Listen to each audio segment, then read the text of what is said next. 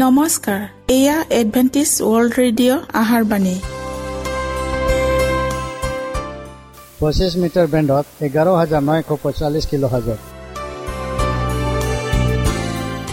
Adventist World Radio যোগে অসমীয়া ভাষাত প্ৰচাৰিত আহাৰ বাণী প্ৰত্যেক বুধবাৰ আৰু দেওবাৰ সন্ধিয়া সাত বজাত আহাৰ বাণী শুনাৰ পিছত আপোনালোকৰ কিবা মন্তব্য আৰু প্ৰশ্ন থাকিলে আমালৈ এই ঠিকনাত লিখক। আমাৰ ঠিকনাটি হৈছে Adventist world radio seven day Adventist মণ্ডলী অসম শাখা লতাকাটা বশিষ্ট গুৱাহাটী সাত আঠ এক শূন্য দুই ন।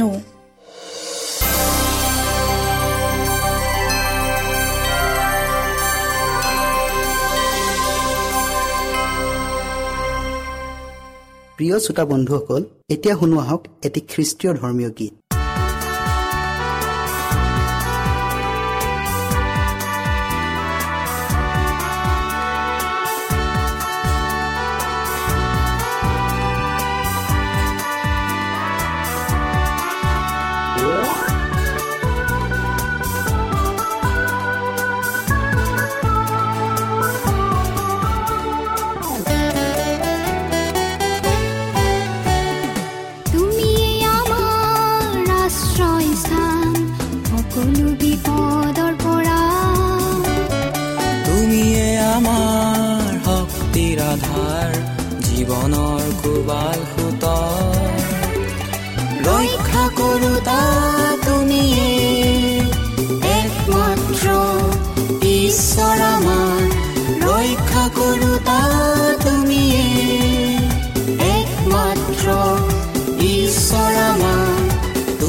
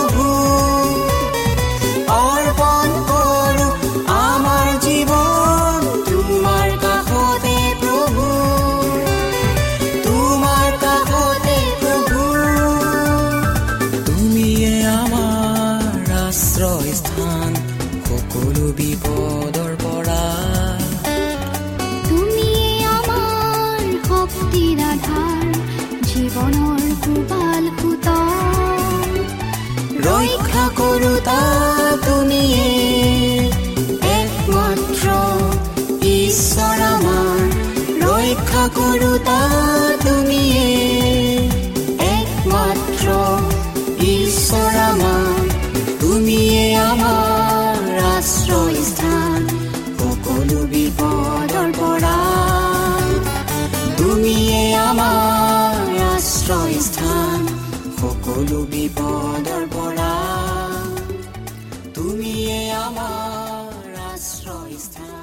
প্ৰিয় শ্ৰোতা বন্ধুসকল আহক আমি খন্তেক সময় বাইবেল অধ্যয়ন কৰোঁ হওক।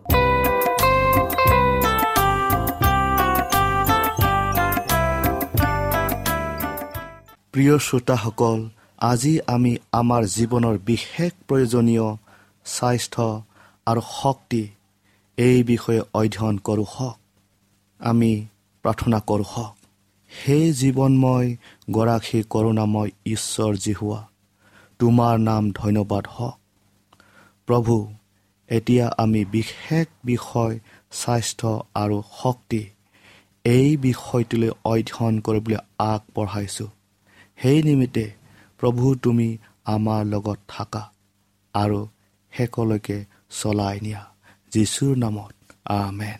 আমি প্ৰথম কৰিন্তীয়া ছয় অধ্যায়ৰ ঊনৈছ আৰু বিছ পদটো পঢ়োঁ হওক।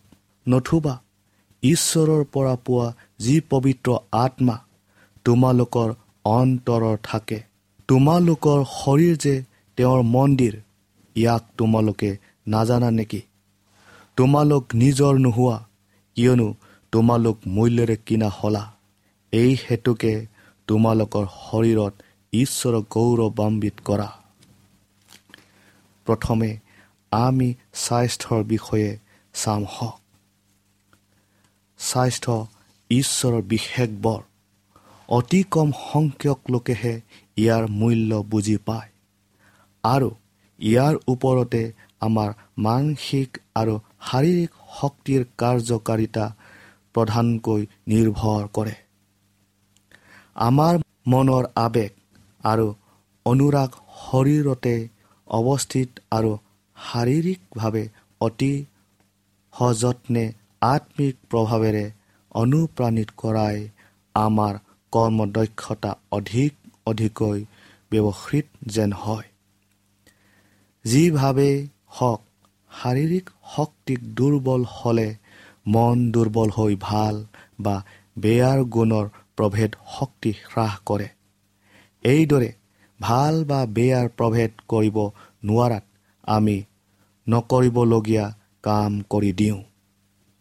আমি আমাৰ শাৰীৰিক শক্তি অপব্যৱহাৰ কৰি জীৱন যাত্ৰাৰ যিখন সময় ঈশ্বৰৰ গৌৰৱৰ উদ্দেশ্যে ব্যৱহাৰ হ'ব লাগিছিল তাক হ্ৰাস কৰি দিয়া হ'ল।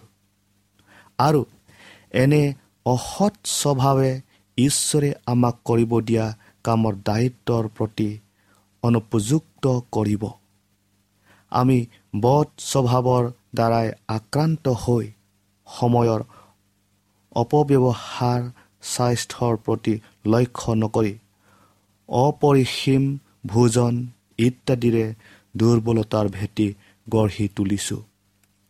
শাৰীৰিক ব্যায়াম অৱহেলা কৰি অতিৰিক্ত পৰিশ্ৰমৰ দ্বাৰাই মন আৰু শৰীৰৰ স্নায়ু সঞ্চালন পদ্ধতিৰ ভাৰসাম্য ব্যাঘাত জন্মাইছোঁ।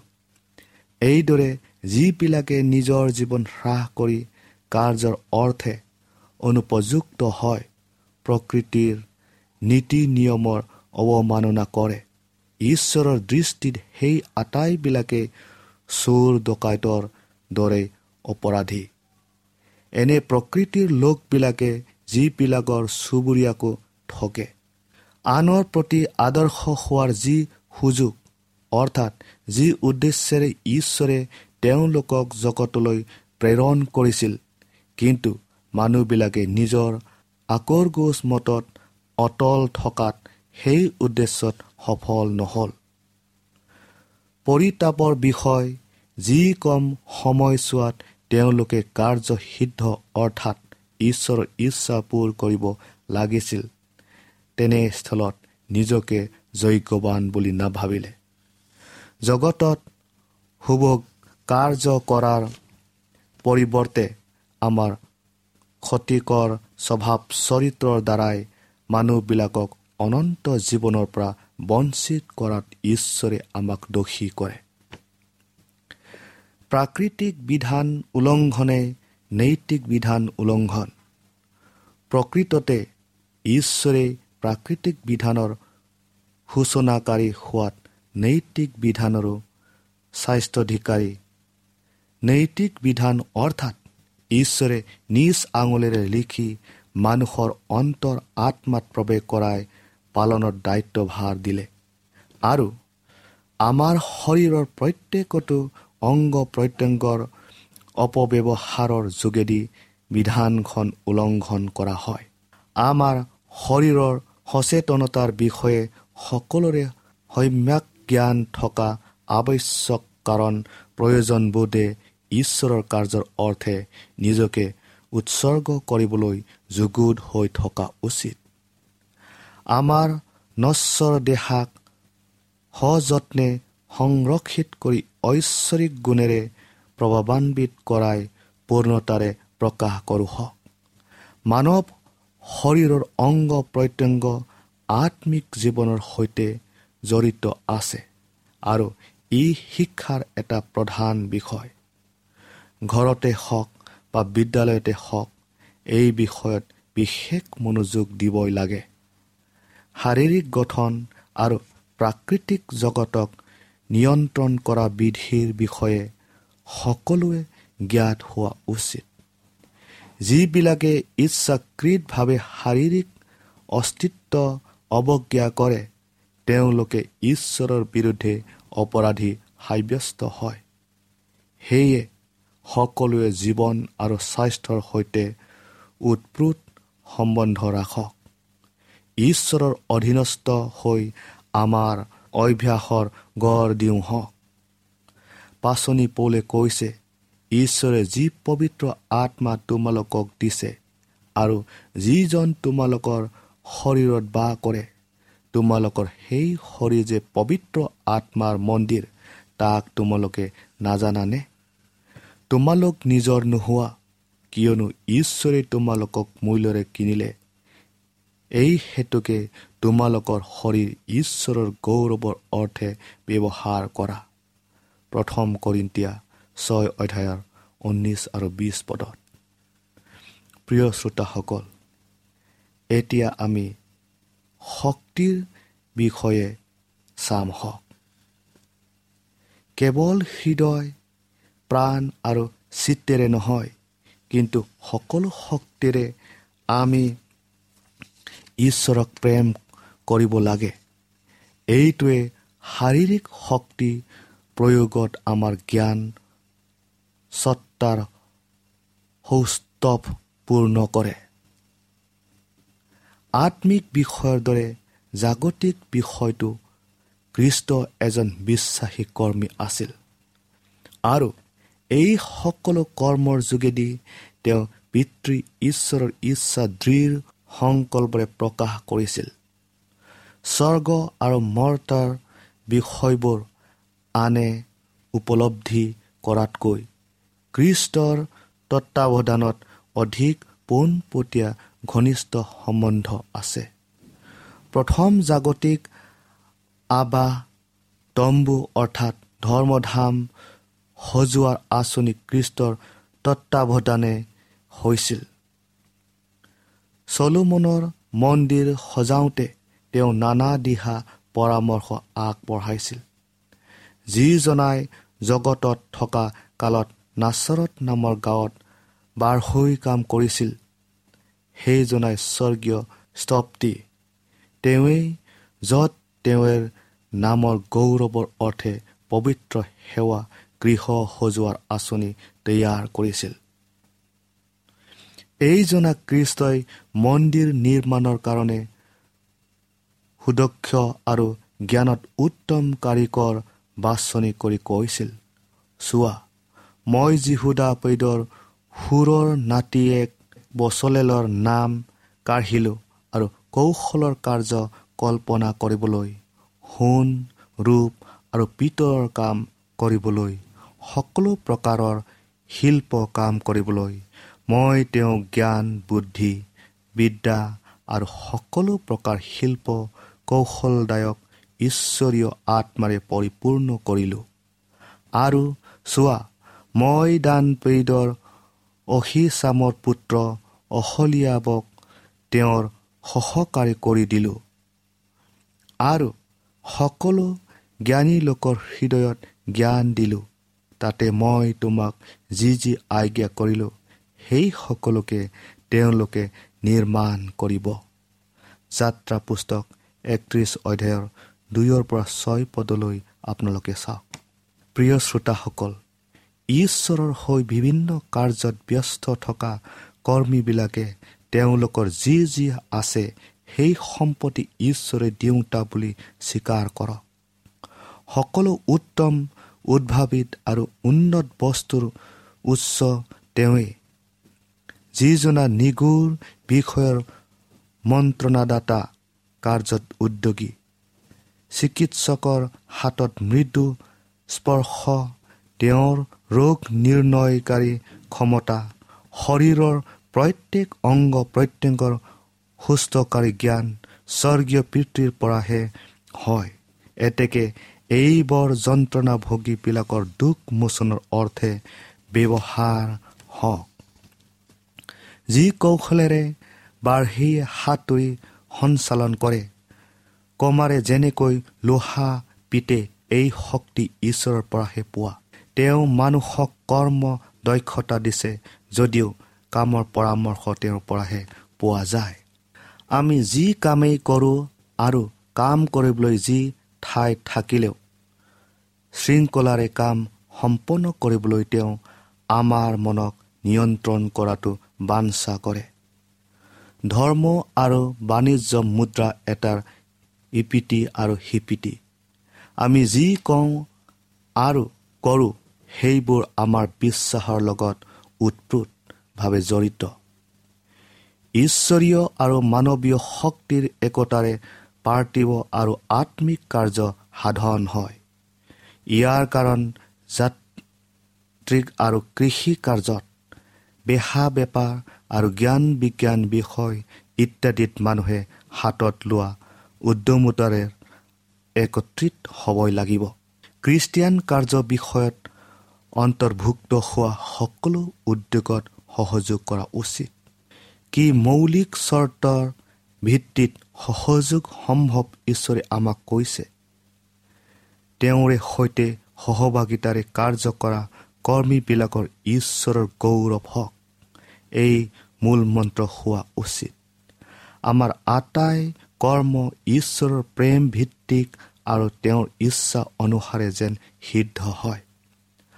আমি ঈশ্বৰৰ সেৱা আৰাধনা কৰা সময়টো তেওঁৰ ইচ্ছাৰ দৰে হওক কাৰণ এই উপাসনাৰ দ্বাৰাই আত্মিক গৃহ নিৰ্মাণ কৰিছোঁ। আৰু যেতিয়া প্ৰত্যেকজন কৰ্মীয় শুদ্ধ মনেৰে ইয়াত অংশগ্ৰহণ কৰে তেতিয়াহ'লে প্ৰত্যেকটো গৃহ নিৰ্মাণ কাৰ্যত তেওঁলোক অনুগ্ৰহ আৰু জ্ঞানত বৃদ্ধি হৈ যাব। শ্ৰোতাসকল কিন্তু ঈশ্বৰে আমাৰ মহৎ কৰ্মদক্ষতা বা পাৰদৰ্শিতাৰে কৰা কোনো সৎ কৰ্মকেই তেওঁৰ আগত গ্ৰহণীয় নহ'ব। যেতিয়ালৈকে স্বাৰ্থপৰতা সম্পূৰ্ণৰূপে বেদীৰ ওপৰত বিসৰ্জন দি নিজকে জীৱিত আৰু গ্ৰহণীয় বুলি স্বৰূপে উৎসৰ্গা নকৰোঁ।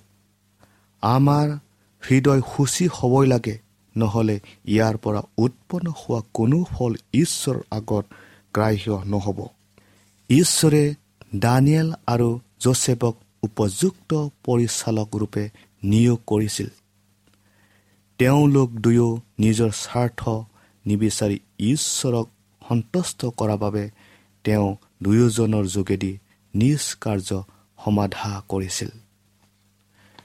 শ্ৰোতাসকল দানিয়েলৰ জীৱনে আমাক প্ৰেৰণাদায়ক শিক্ষা দিয়ে।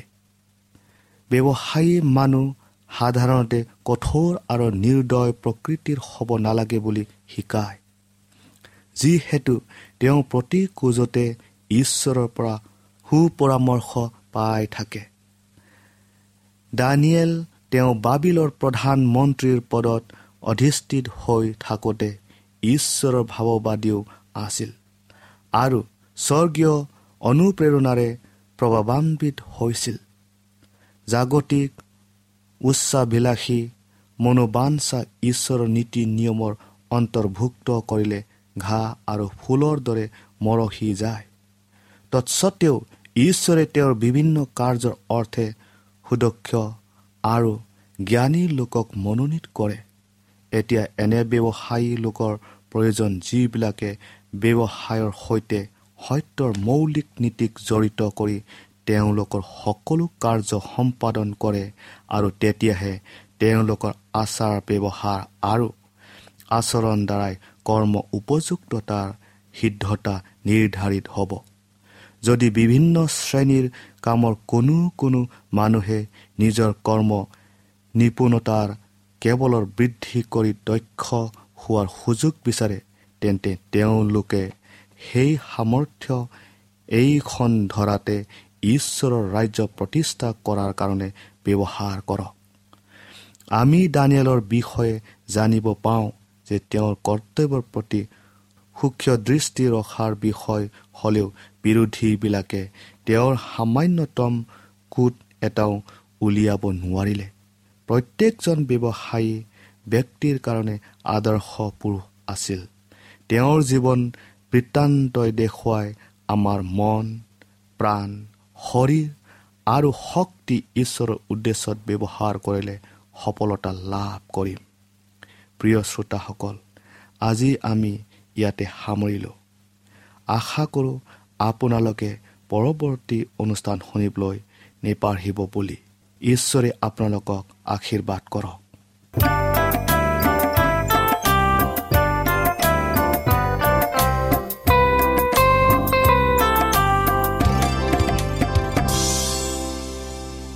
ইমানপৰে আমি বাইবেল অধ্যয়ন কৰিলো। এতিয়া আকৌ শুনো আহক এটি খ্ৰীষ্টীয় ধৰ্মীয় গীত।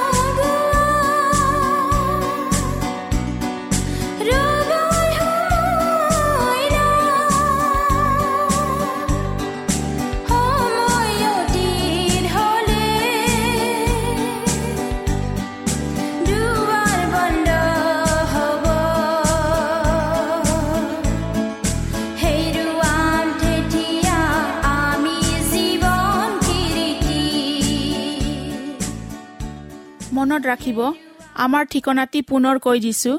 Adventist world radio Assam region of seven day Adventist voice of hope Latakata Basistha Guwahati seven eight one zero two nine প্ৰিয় শ্ৰোতা বন্ধুসকল এডভেণ্টিজ ৱৰ্ল্ড ৰেডিঅ' যোগে আহাৰবাণী প্ৰচাৰত আপোনালোকক পুনৰ লগ পোৱাৰ আহাৰে আজিলৈ সামৰিলোঁ। ধন্যবাদ।